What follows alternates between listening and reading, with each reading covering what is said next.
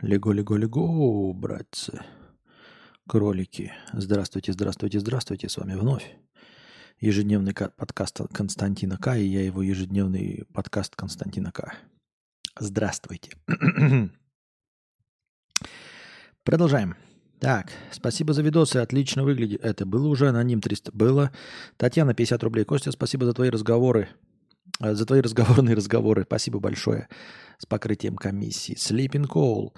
Стримообразующая простыня. Куда вкладывать деньги? Сейчас учусь, работаю на полдня, но в будущем обязательно пойду работать как белый человек. Планирую расти как специалист, но абсолютно уверен, что просто работать недостаточно. Хочу часть свободных денег направить куда-нибудь, чтобы получать пусть хоть пару процентов от их суммы. Не люблю жить с нулем на балансе, но эта подушка безопасности могла бы и поработать. Слышал про акции, но абсолютно ничего о них не знаю. Есть ли какой-то канал на Ютубе, сайт или еще какой-то источник знаний, где расскажут хотя бы базовую основу и основную базу? Банально хочется знать, где купить акции, что такое портфели, как их продавать, как узнать вообще о том, есть ли у кого акции. Буквально недавно послушал стрим, где ты, Костя, читал простыню подписчика про инвестиции. Я даже не знал, что нам нельзя покупать акции зарубежных компаний. Уж про список компаний, которые могут вызвать хотя, хоть какое-нибудь доверие, пока не спрашиваю. Хотя это тоже приветствуется. А что известно про вклады в банки под процент? Кто пользуется? От какой суммы можно начинать? Есть ли хотя бы пара банков, которые не работают в долг у Центробанка? Слышал где-то, что есть такие успешные банки. Слушай, тут э, довольно все просто, да?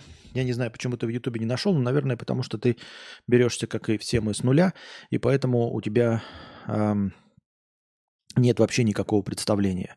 Поэтому э, ищи в Ютубе Просто пиши лекции по финансовой грамотности. Если мне память не изменяет, там такой пожилой профессор, по-моему, из высшей школы экономики.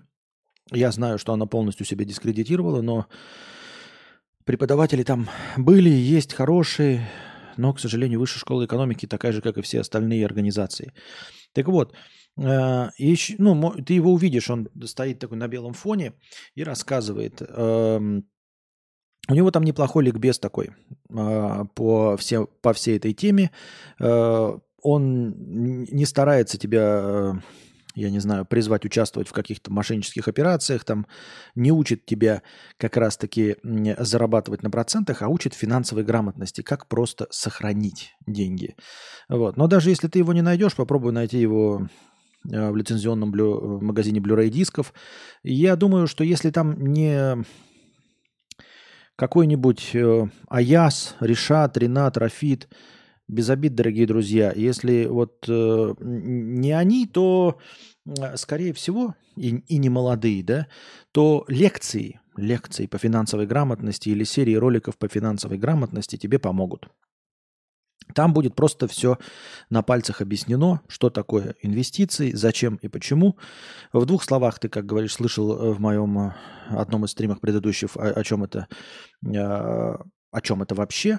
И там точности то же самое. Я ретранслировал как раз то, что сам увидел в этих ютуберских лекциях, по-моему, ютуберских, но может быть в лицензионном магазине Blu-ray дисков. В принципе, все, что угодно читай по словосочетанию финансовая грамотность. Не читай по инвестициям, потому что инвестиции могут быть правильные и хорошие, но очень много там будет инфо-цыганщины. А вот финансовая грамотность, понимаешь, под это словосочетание инфо-цыгане, они как-то вообще не подпадают, потому что они начинают тебе сразу втолковывать, куда нужно влить, как нужно э, спекулировать на рынке ценных бумаг. Э, они не используют словосочетание финансовая грамотность. Тебе нужна именно финансовая грамотность. А, и вот такие вот ролики ищешь, там с какими-нибудь пожилыми профессорами, может быть, переводное что-то, может быть, какие-то книжки, и об этом читаешь. Вот и все. Давай по пунктам сразу сначала, что ты там пишешь. А, свободных денег немного, хочешь направить, чтобы они приносили пару процентов. Ты понимаешь, что пара процентов это немного. И финансовая грамотность, она про то, чтобы сохранить деньги, которые у тебя есть, просто кубышка, но чтобы она не обесценивалась. Как я и говорил, тебе нужен процент чуть-чуть побольше чем инфляция. Почему и чтобы что, и что движет такими людьми? Чем больше выигрыш, чем больше профит, чем больше процент э, от твоих телодвижений, тем, естественно, больше риск. Всегда. Э, для меня золотой серединой является вот чуть-чуть плюс 2, 3, 5, 10 процентов э, от инфляции, чтобы просто сохранить и не приумножить, ну просто чтобы не терять деньги и все. Все остальное, вот когда ты говоришь про приумножение, это все спекуляции. Это все полноценное 24-часовое слежение за рынком ценных бумаг. И покупка и продажи на короткой дистанции. Финансовая грамотность – это вложил просто и докладываешь, докладываешь, докладываешь на 10 лет, 15, 20 лет. Портфель – это просто набор твоих ценных бумаг, который, согласно разным советам, может складываться из акций, облигаций, там еще каких-то других ценных бумаг, которые имеют э, разную рисковую, э, разный риск и разную доходность. А, всякие разные советчики, всякие разные э, авторы э, методик рассказывают тебе, на сколько процентов должно состоять из одного, из другого, из третьего. Например, если акции, то они должны состоять, там, например, тоже, в свою очередь, делиться там треть, э, допустим, сельскохозяйственные компании, треть, я не знаю, медицинские, треть, там, тяжелая промышленность, например. И все это ты слушаешь и читаешь, и разбираешься. Сначала покупаешь какие-то э, ценные бумаги. Они возможность покупать ценные бумаги практически есть в каждом банковском приложении, там Сбер, Альфа, Тиньков. Другое дело, что, как я уже сказал, раньше это было весело и интересно, ты мог реально купить акции Apple, э, ну, каких-нибудь иностранных компаний Tesla, мог даже читать иностранные финансовые э, сводки и покупать эм, Э, акции, там, я не знаю, э, вот эти индексы S&P, это там, или как, как там, что-то там 500. Я сейчас, честно говоря, э, не собираюсь париться по этому поводу, но это 500 самых больших компаний в США, по-моему. Вот, акции этих 500 самых больших компаний покупаешь или фонд который вкладывается в эти 500 самых больших компаний. Естественно, серединка на половинку, в среднем там выходит какая-то доходность. Какие-то компании прогорают, какие-то идут в минус, но по большей части, так как экономика растет, то и, естественно, 500 самых больших компаний обязательно остаются в прибыли. То есть есть простые способы э, ориентироваться на большие фонды, например. Покупать то же самое или приблизительно то же самое, что фонды Билла Ге, Биллов Гейтсов и всяких остальных Ротшильдов, Рокфеллеров и, и всяких остальных. Их э, портфели этих фондов, они открыты, у них там, каждый, естественно, в каждой ценной бумаге по миллионам, по миллиардам, но ты можешь туда вкладывать свои копеечки и, в принципе, сохранять ту же доходность, что у них. Ну, понятное дело, что если они вкладывают 100 миллиардов, и доходность у них 15%, а это очень небольшая доходность, низкорискованная доходность, то из 150 миллиардов они в год, в год получают 15 миллиардов. Это очень жирненько. Из твоих 100 тысяч в год ты получишь 15. Поделим на 12 месяцев, то получишь доходность ну, в районе тысячи с чем-то. Не так уж и много. Но ориентироваться есть на что. Источников полным-полно открытых. Э, но прежде всего нужно изучать именно финансовую грамотность, потому что финансовая грамотность, она осторожненько тебе просто рассказывает о принципах и не старается тебя убедить вложиться в какие-то э, интересные, особенные ценные бумаги, или э, работать не спекуляцию. Э, финансовая грамотность, она именно про сохранение денег. Поэтому начни с этого. Но э, Финансовая грамотность – это и есть те самые инвестиции. Ну, то есть я имею в виду, естественно, она сама себя вся не включает, под, под финансовой грамотностью имеется в виду там любые э, советы по сохранению денег, там не берите кредиты, не покупайте вещи, которые вам не нужны, это все понятно, это базовые вещи. Но в целом, как бы в лекциях по финансовой грамотности э, тебе не будут рассказывать о том, что тебе не нужно покупать ненужные тебе вещи, тебе будут рассказывать о том, как вкладываться в ценные бумаги.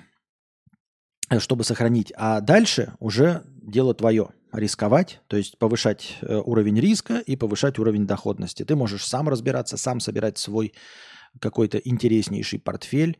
Э, но в состоянии нашей современной неопределенности я на это совершенно забил большой болт. Ну, небольшой, какой у меня есть болт, потому что денег особенно лишних нет, вообще никаких лишних нет. А во-вторых, эм, экономика, она зависит от эм, политической ситуации и состояния полной неопределенности. Потому что когда я впервые начинал говорить об э, финансовой грамотности, инвестициях, проводил специальные отдельные стримы, мы там все это интересно обсуждали, а потом началась война, и что толку, что мне там товарищи советовали покупать ценные бумаги каких-то фармацевтических компаний. Вполне возможно, что эти фармацевтические компании к этому моменту уже достаточно выросли, и можно было получить какой-то существенный доход, прям действительно победить систему, а, чуть-чуть что-то заработать. Но, к сожалению, с началом войны а, биржи ушли а, из Советского Союза, и в принудительном порядке все твои иностранные бумаги были проданы, и тебе на счета вернулись деньги. Поэтому что толку? От твоего знания, от твоих советов, если ты не можешь ими пользоваться. Вот это называется черный лебедь. Обстоятельства непреодолимой силы, непредсказуемые, которые влияют на то, что ты вот пытался-пытался сохранить деньги, а тебе деньги вернули, и ты сидишь такой с, с этими с фантиками, рублями у себя на счету, и доллар растет э, с 35 до 80. Ну и все, что ты там себе заработал, идет коту под хвост. Это я к тому, что э, я отношусь к, ко всему этому с изрядной долей скепсиса, потому что мы граждане Российской Федерации, потому что иностранные ценные бумаги я покупать не могу. Тем не менее, есть стабильные российские компании, э, акции которых ты все еще можешь покупать и, в принципе, расти в пределах допустимого. Но как долго это будет продолжаться? Может быть, всегда. Есть подозрение, что всегда – но все что угодно может случиться. Кто-нибудь попадет под горячую руку, и какая-нибудь большая компания может попасть под санкции, и, и все. И все схлопнется, и у тебя ничего не будет. Ну, не то чтобы ничего, конечно. В больших компаниях так не бывает. А просто начнут теряться стоимость акций начнет понижаться, и твой портфель будет обесцениваться. А, поэтому Поскольку у меня нет лишних денег, если бы у меня были лишние деньги, я, может быть, заморочился бы. Но если бы у меня были лишние деньги, я бы себе купил гражданство Исландии и вполне себе э, прекрасно сидел бы на каком-нибудь фьорде, пердел, открыл бы себе тоже биржевой какой-нибудь счет и обратно бы стал вкладывать деньги. Но у меня нет денег. Поэтому вообще никакой проблемы с этим у меня не существует. И меня это не волнует. А вклады под проценты в банке, естественно, вклад под проценты в банке, он всегда ниже инфляции. То есть а, какие бы ни были там большие, интересные, клевые проценты, ты всегда будешь терять. То есть эм, тебе кажется, что там я не знаю, 10, 12, а инфляция на самом деле выше. И покупательская, покупательная способность твоих денег э, падает быстрее, чем ты зарабатываешь проценты. Поэтому э, вклады в банки это, э, это, это не инвестиции, это не финансовая грамотность, потому что, потому что потому, как я уже сказал. Э, от какой суммы можно начинать? Да начинать-то ты можешь от любой, но... Ну вот у меня любой нет – для сбережений. Не знаю, от какой суммы нужно. Есть ли хотя бы пара банков, которые не работают в долг у ЦБ? А это же без разницы, это нормально. Закредитованность в долг, это все это никакого отношения не имеет. Можешь пользоваться большой тройкой, четверкой, пятеркой, десяткой. С ними, скорее всего, ничего не случится, если... Опять, по идее, ничего не должно случиться. Но произойти может все, что угодно. Просто владелец банка, который вот сейчас вдруг попадет в немилость к царю, и, и все, и все схлопнется. Просто разом все схлопнется, и все. Я не знаю. Ну, например, можно посмотреть на опыт э, Тиньков банка, из которого ушел Тиньков, уехал, все остальное, отказался от э, советского гражданства, и тем не менее сам банк Тиньков живее всех живых и продолжает работать. Как долго он продолжит работать, я не знаю, но, по-моему, сейчас живее всех живых. Вот и все. Эм, покупать акции, как я уже сказал, в приложении, то есть ты открываешь любую карту, эм, тебе, естественно, дают логин и пароль, и у них у всех есть возможность э, инвестирования. Просто в дополнительных приложениях или внутри банковского приложения. Но, как я уже сказал, вот мы играли, играли в какое-то время, интересовались что-то, а потом все просто схлопнулось, и все из-за войны. И, ну, ну, ну и поиграли, ну и поиграли. И все. Как будто у тебя э, игру удалили э, в стиме, и сохранялки испарились. И вот что толку ты такой? Ну, блин, проходил 60 часов, там какие-то себе ММР набил. А чтобы что, зачем и почему, и что движет такими людьми. А почему я разговариваю? Э, никто в чате не пишет, стрим не идет или что? Или что? У меня такое стойкое ощущение, что я разговариваю в пустоту, но стрим же вроде идет, 57 зрителей. Опять же, мало почему-то. Я не понимаю. Я не понимаю. Есть или не есть? Я не понимаю. Да, идет, пишет Андрей. Просто, просто все молчат. Мы тут, просто все молчат. Понятненько, понятненько.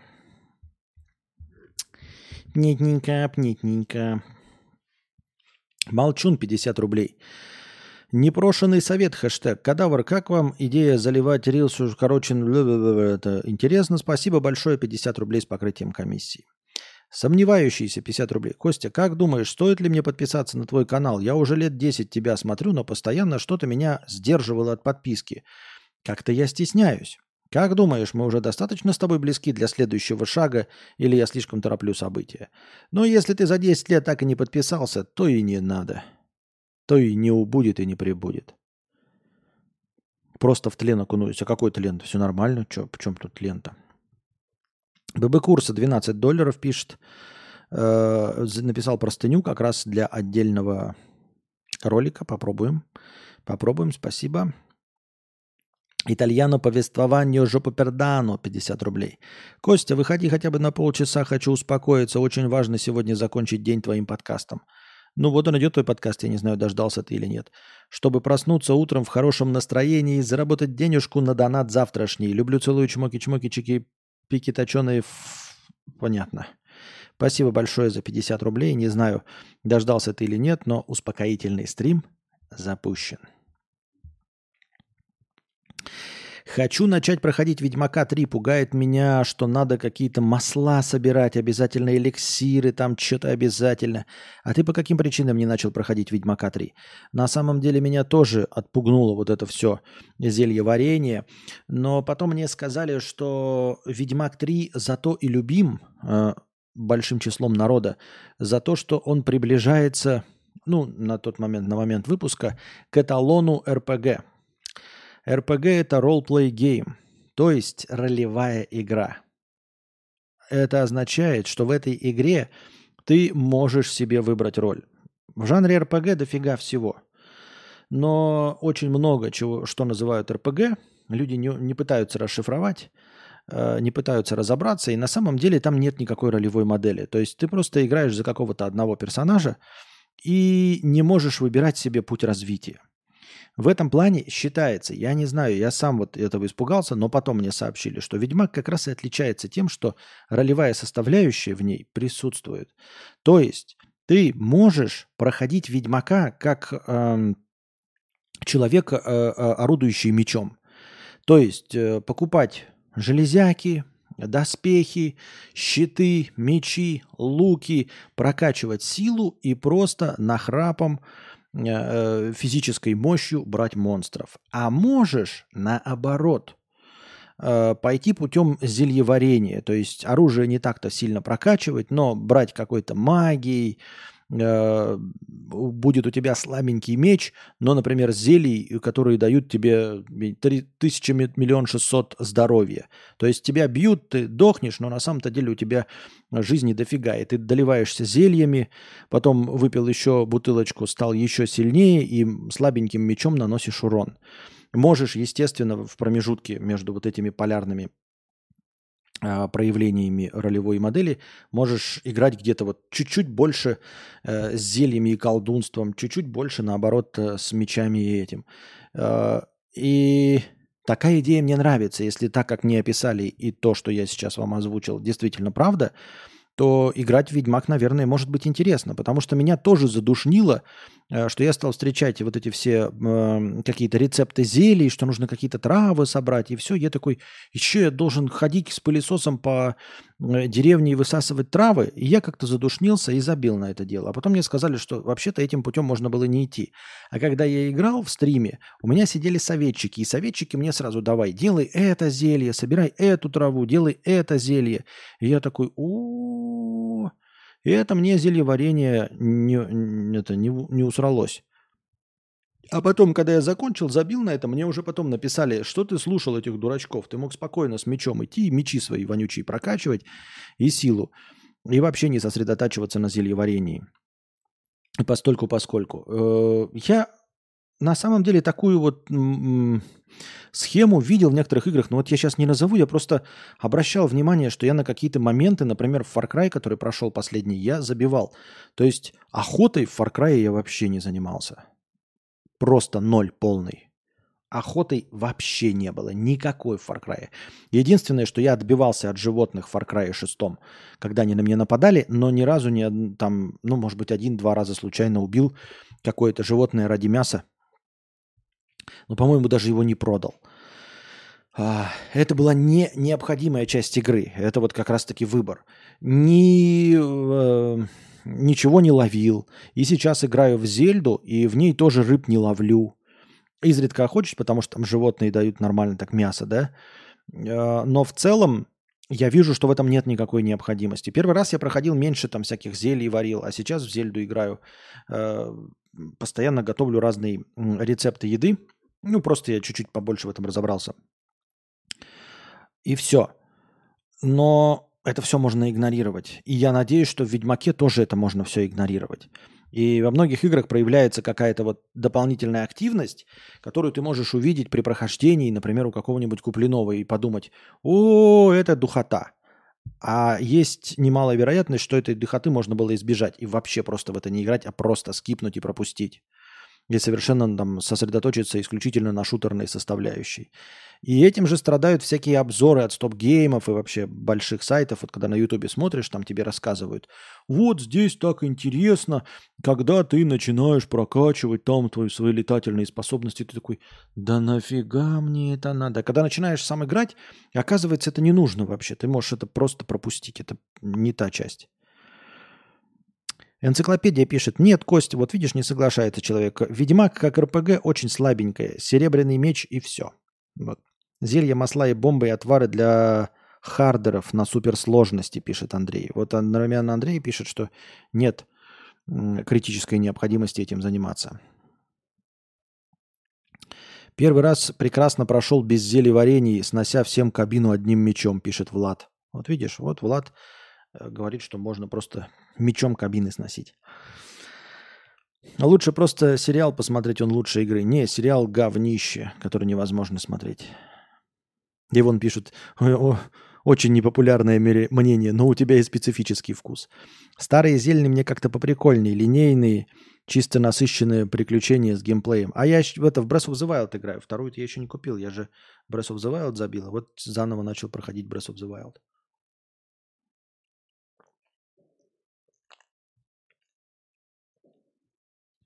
А реально пошел как Far Cry 6. А, я пошел по пути э, скипать, пропускать все восклицательные знаки, условно.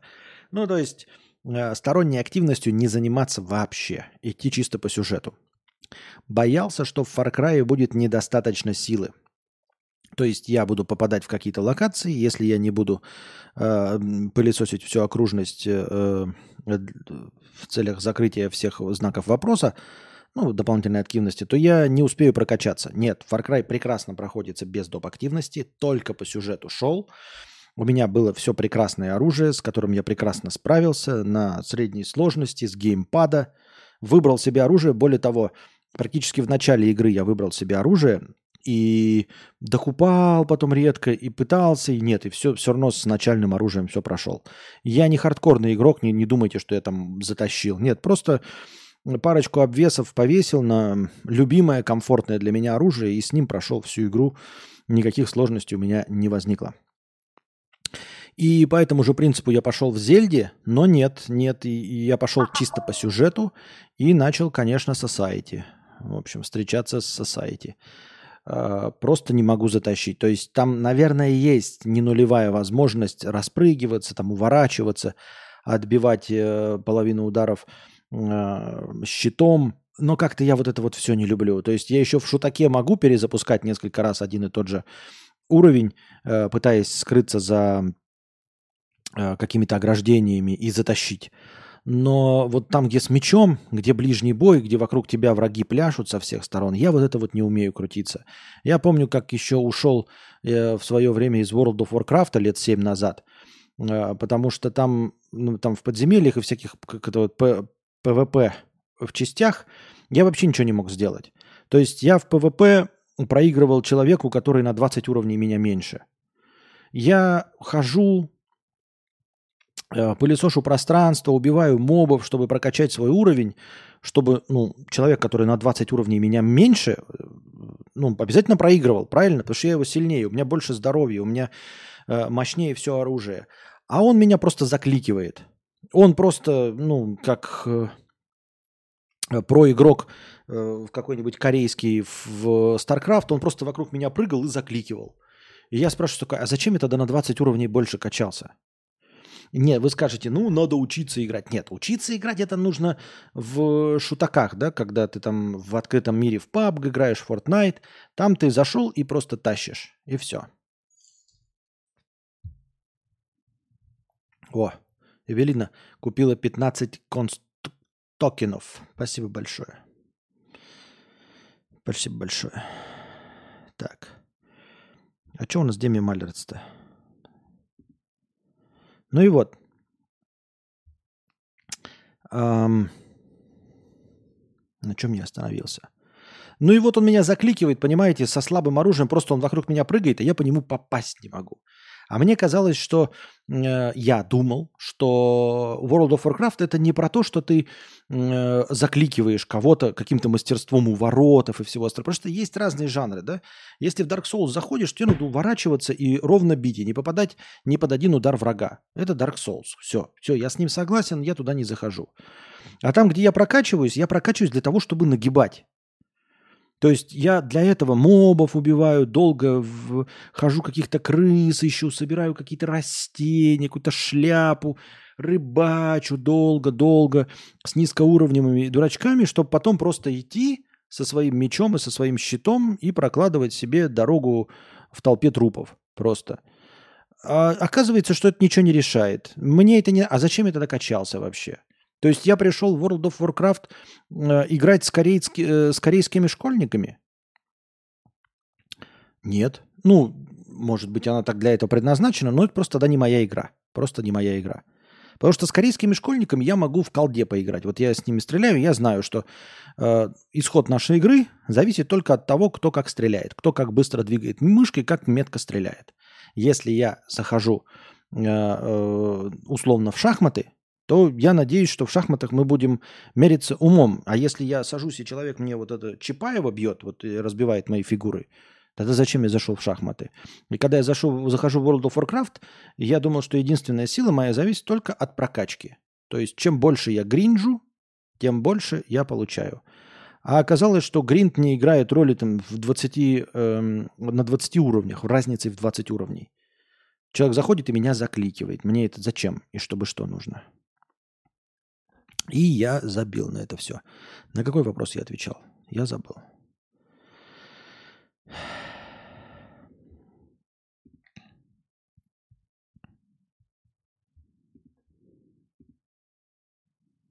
Я забыл, какая, как я от, отвлекся от этой темы. А, ну и вот, я хожу сейчас в Зельде, я думал, что я пойду чисто исключительно по сюжету, и совсем прекрасно справлюсь, как в Far Cry. Нет, просто по сюжету не получится. Все равно приходится проходить эти вышки, а, приходится проходить святилище, чтобы набирать себе. А только при помощи святилищ ты можешь себе прокачать, эм, я не знаю, это называется стамина или как там, ну, здесь э, такая выносливость. И просто жизни сердца. Я просто не тащу, я захожу куда-то, и меня какой-то чертополох просто с одного удара вырубает. Уворачиваться я не могу, и мне нужно хотя бы три удара выдержать. Уворачиваться не могу, потому что я вот вообще ваш, ни во что это такой вот с уворотами никогда не играл.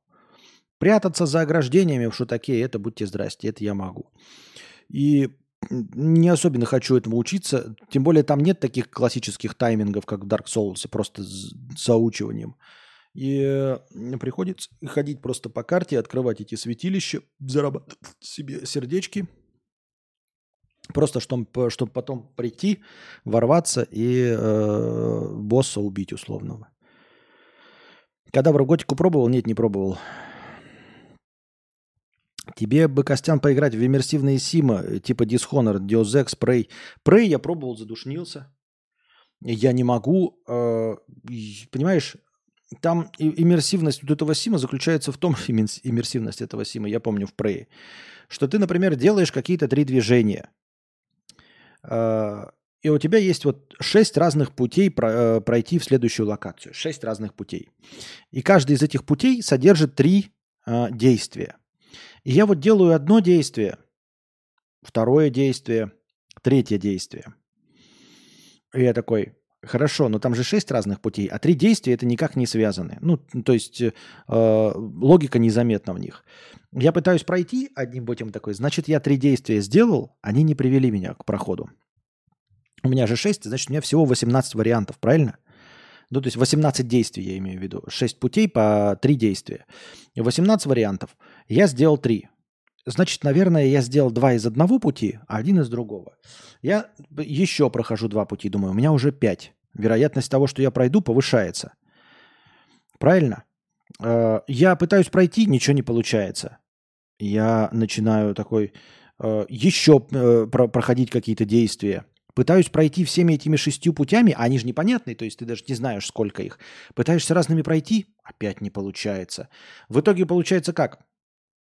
Как там по принципу Дирихле, да? Сколько нужно минимальное количество действий из э, трех на шесть э, совершить, чтобы обязательно пройти? Получается 2 на 6, 12. 13 действий, да, нужно пройти? 13 действий. Я прохожу 12 действий и думаю, как так? Я в Prey так играл. Я делаю 12 действий. Статистически, если бы я был не полным неудачником, я уже должен был хотя бы один, путь себе открыть. Но математически 12 недостаточно. Понимаете? То есть вот у нас 6 э, путей, 6 путей, каждом по 3. Я сделал 12 действий, и эти 12 действий не закрыли ни один из путей. Два тут, два тут, два тут, два тут, два тут, два тут. Я такой думаю, как так? Я 12 действий сделал. Неужели у меня ни один не накопился? Ни один не накопился. И это меня задушнило. Понимаете, я ходил, решал задачки, вот это принцип Дирихле, ну, наполняемость. Ну нет, я не готов играть с удачей. В таком виде я не готов играть с удачей. В обычной игре мне нужно, чтобы пройти, совершить три действия в какой-то необычной игре мне нужно совершить э, 6 действий, то есть два пути по 3 действия. В иммерсивном симе у меня 6 путей по 3 действия. Я делаю 12 действий, и из этих 12 действий не набираю ни одного из трех. Ни одного. У меня получается все 6 заполнены на 2 действия, на 66%. И ты ходишь, ходишь и собираешь здесь, и у тебя куча каких-то баночек, каких-то паяльников, каких-то пулеметов, ключей, и у тебя 12 разных пред, ну, предметов или действий собрано, ты такой, ну этого же не может быть, это же не может быть такая неудача, но ее же не может быть. И ты идешь, и ничего не открывается. Потом смотришь э, в Ютубе, и тебе говорится, ну вот тебе нужно еще такое, чтобы хотя бы один открыть.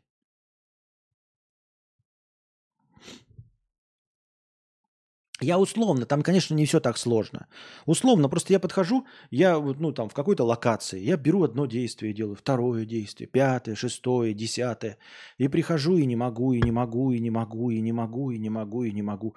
Я кучу действий сделал, потому что я сделал три действия из одного пути, которые на пять действий, одно действие, которое из двух приходило в, в, э, к выходу, Этапы же разные бывают, да? Можно из пяти предметов собрать выход, можно из двух предметов собрать выход. В итоге я собрал четыре предмета, чтобы пройти из пяти, один предмет, который из двух, два из трех, шесть из семи, и ходишь, и пылесосишь, и пылесосишь, и пылесосишь всю эту локацию, и думаешь, что я собрал, почему до сих пор пройти не могу? Поэтому вот. Dishonored 2 я себе установил на плойку. Она еще, кстати, на русском языке. Я не знаю, стоит сразу в Dishonored 2 играть без первой части? Dishonored 1 пробовал, видно, что игра шедевр, но графа слишком устарела.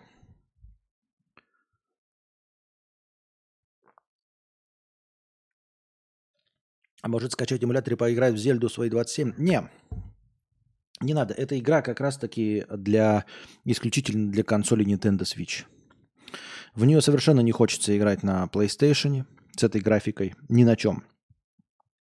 Единственное, где она нормально выглядит, это на Nintendo Switch. Я ей, в нее играю, потому что на Nintendo Switch. Потому что могу лечь на пол, поиграть, потому что могу пойти в постель, поиграть. Когда я запускаю сансоль, я хочу красиво играть на телевизоре. А Зельда это Nintendo Switch и больше ничего. Ну, это бессмысленно. Она, э, там нет ничего такого кайфового, геймплейного. Ты играешь в нее и погружаешься именно потому, что она вот на этом мобильном устройстве. Что ты пошел в сортир и продолжил играть, понимаешь? Что ты сел в общественный транспорт и продолжил играть. Что ты куда-то поехал и продолжил играть в Switch. И вот эта игра, она у тебя та- тащится только там. Запускать на компе, но я не вижу никакого смысла вообще. Это как будто бы такой, э, ты, ты бы задал вопрос. Слушай, Костян, я вот тут посмотрел, значит, ФИФУ на компе, посмотрел э, чемпионат мира по футболу. Вот, я живу в квартире, мне стоит купить мячик футбольный?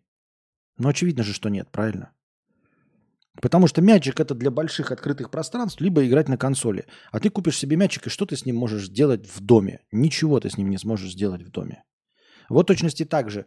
Зельды эти прекрасны э, именно вот в своей, в своей среде Nintendo. Если бы Зельду выпустить э, где-нибудь, ну, в Steam или еще что-нибудь, это было бы, знаете, уровня, ну, вот Pass of Exile, по-моему, да, я в нее не играл, это Диаблоид такой, э, бюджетная версия Диаблоида. Она, конечно, хорошая, и большие фанаты там в нее очень долго играют, но, тем не менее, это не Диабло.